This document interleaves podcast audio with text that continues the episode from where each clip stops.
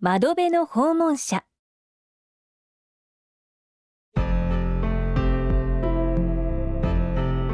私はいつものように夕食の片付けをしていた。裏山のクヌギの木からどんぐりが一つ。裏のスチールの物置の屋根にコツンと音を立てて落ちた。この家で一人暮らしをするようになってから何回目の秋なのだろう。30年連れ添った夫が病気であっという間に亡くなってから何年経ったろう。私たち夫婦には子供がいなかった。一人になった私は勤め続けている会社と家の往復を繰り返すだけの日々を送っている。洗い物が一段落して私は手を拭きながら窓へと目を移した。すりガラスの窓の外にはお腹をペタリとこちらに向けてヤモリが張っている。部屋の明かりに集まる虫を狙って春から秋にかけて私の台所の窓はヤモリたちの食堂になる。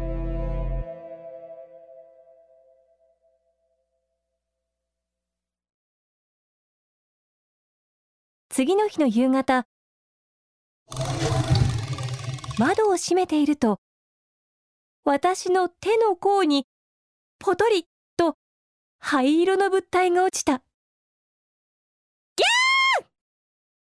ャー思わず出た大声に自分自身が飛び上がってしまった。柱の下の方に灰色の背をこちらに向けたヤモリが一匹張り付いている。窓の外にいるのなら平気だけど家の中となると話は別だ。私は両生類や爬虫類が大の苦手なのだ。一つ屋根の下にいると考えるだけで背中に寒気がする。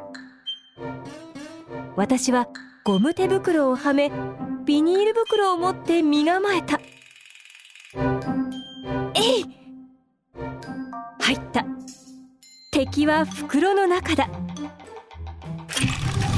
夢中で開けた窓からビニール袋ごと放り出した。首筋が汗でぐっしょりしていた。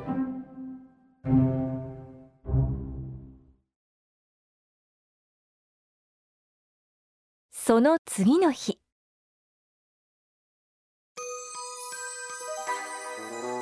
ひどいなあ袋ごと放り出されたものだから風に吹かれて向こうの通りまで飛ばされてしまいましたよ。と恨めしそうな声が聞こえた。夕食の支度にキャベツの千切りをしている時だったので私はびっくりして指を切りそうになった。危ないじゃないの。包丁を握っている時に急に声をかけないで。これはこれは失礼しました。私あなた様に昨日外に放り出されたヤモリです。確かに目の前の窓の外にヤモリが一匹体をひねってこちらを向いている。ヤモリがしゃべるなんてあまりに非現実的だ。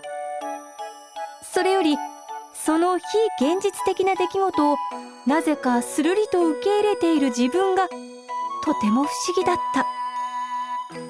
私の頭おかしくなっちゃったのかしら？毎日お見かけしていますとあなた様があまりに寂しそうにため息をつかれますので思わず声をかけてしまった次第なのです。ヤモリはそう言うとペコリと頭を下げた。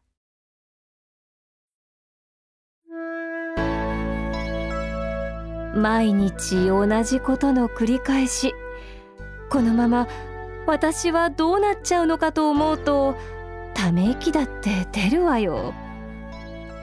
あなた様には大きくなったら何になりたいかという夢はないのですか？大きくなったら？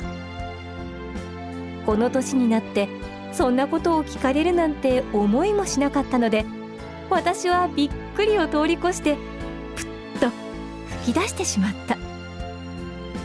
おやおやお笑いになりましたね。とても良い傾向です。かくいう私は大きくなったら砂漠に咲くサボテンの花を見に行きたいと思っております。そちらのテレビで以前見かけました番組で巨大な私そっくりのものが素晴らしく美しい花を見上げているシーンが映ったのです。それからというもの私は早くあのように大きくなりたくてこちらの明かりに集まる虫たちをせっせと食べているのです。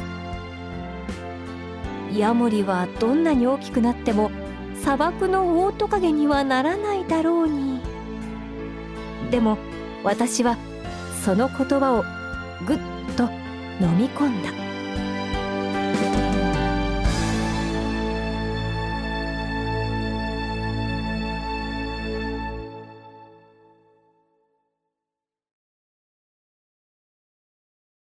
またその次の日もまたまたその次の日もヤモリはやってきて将来の夢を熱く語った。そして大きくなるべく虫を取っては食べた。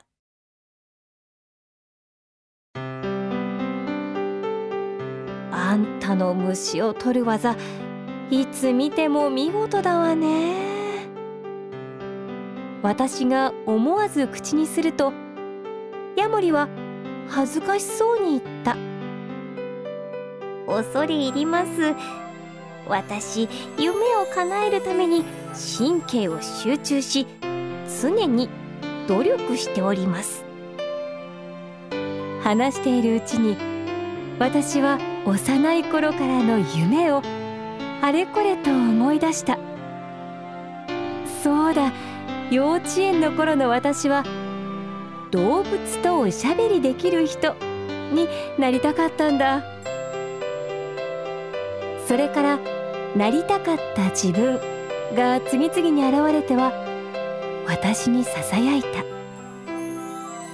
いくつになったって心は大きくなれるわよ。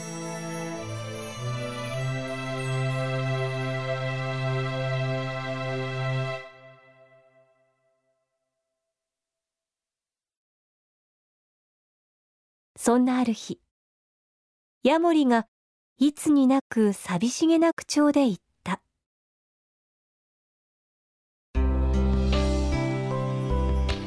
寒くなってまいりましたのでそろそろ私も冬支度をする時期と存じます。しばらくの間お別れですがどうぞお元気で。そして私たちは春の再会を固く約束した。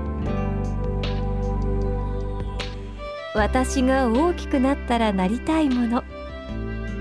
春にはそれを語れる私でいよう。私の中で忘れかけていた熱い思いが息をしていた。おしまい。